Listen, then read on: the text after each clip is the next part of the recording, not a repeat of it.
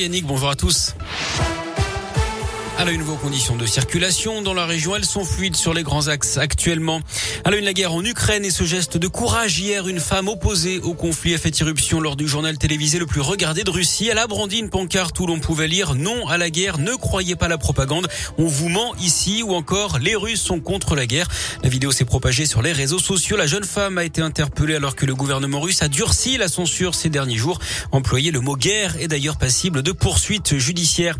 Au 20e jour du conflit, de fortes explosions ont été entendues ces dernières heures à Kiev alors que l'offensive russe se précise autour de la capitale. Un couvre-feu de 36 heures a été décrété dans la ville à partir de ce soir. L'aéroport de Dnipro au centre du pays a lui été sévèrement bombardé cette nuit. Les dégâts sont massifs d'après les autorités.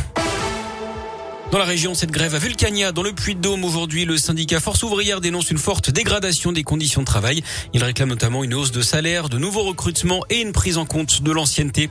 Toujours dans le Puy-de-Dôme, cette rave partie à Orsine le week-end dernier, 600 personnes réunies sur un terrain privé.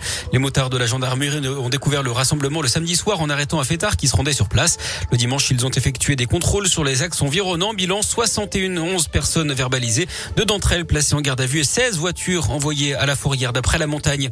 Dans la Loire, ce vol de cuivre de grande ampleur le week-end dernier dans le Rouennais. 5 km de câbles ont été dérobés en 4 jours dans une entreprise de Parigny spécialisée dans la fibre optique. D'après le progrès, le préjudice s'élèverait à 100 000 euros minimum. Une enquête est ouverte. Eux siphonnaient des réservoirs d'essence sur un chantier. Trois hommes ont été arrêtés en flagrant délit samedi à Saint-Denis-les-Bourgs dans l'Ain.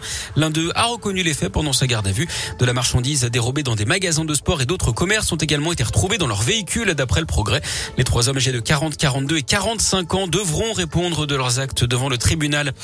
Une découverte macabre à Villefranche-sur-Saône au nord de Lyon hier. Le corps sans vie d'une femme de 27 ans a été retrouvé dans une habitation du centre-ville. C'est la mère de la victime qui avait prévenu les secours inquiète de ne pas avoir de nouvelles de sa fille d'après le progrès. Un homme de 25 ans qui était sur place au moment de l'arrivée de la police aurait tenté de mettre fin à ses jours. Une enquête est ouverte pour déterminer les circonstances exactes du drame. En bref aussi ce message de la préfecture d'Auvergne-Rhône-Alpes concernant les démarchages abusifs, notamment ceux liés au compte personnel de formation, le fameux CPF, des SMS ou des appels téléphoniques qui vous expliquent un changement de votre solde. C'est une arnaque. Il ne faut pas cliquer sur les liens, il faut supprimer le message. Vous pouvez également signaler les numéros au 33700.fr et au 33700 pour les SMS. Du sport et du basket, la Gielbourg sur les parquets ce soir en Eurocoupe déplacement en Turquie pour les Bressans à Bursasport à partir de 20h.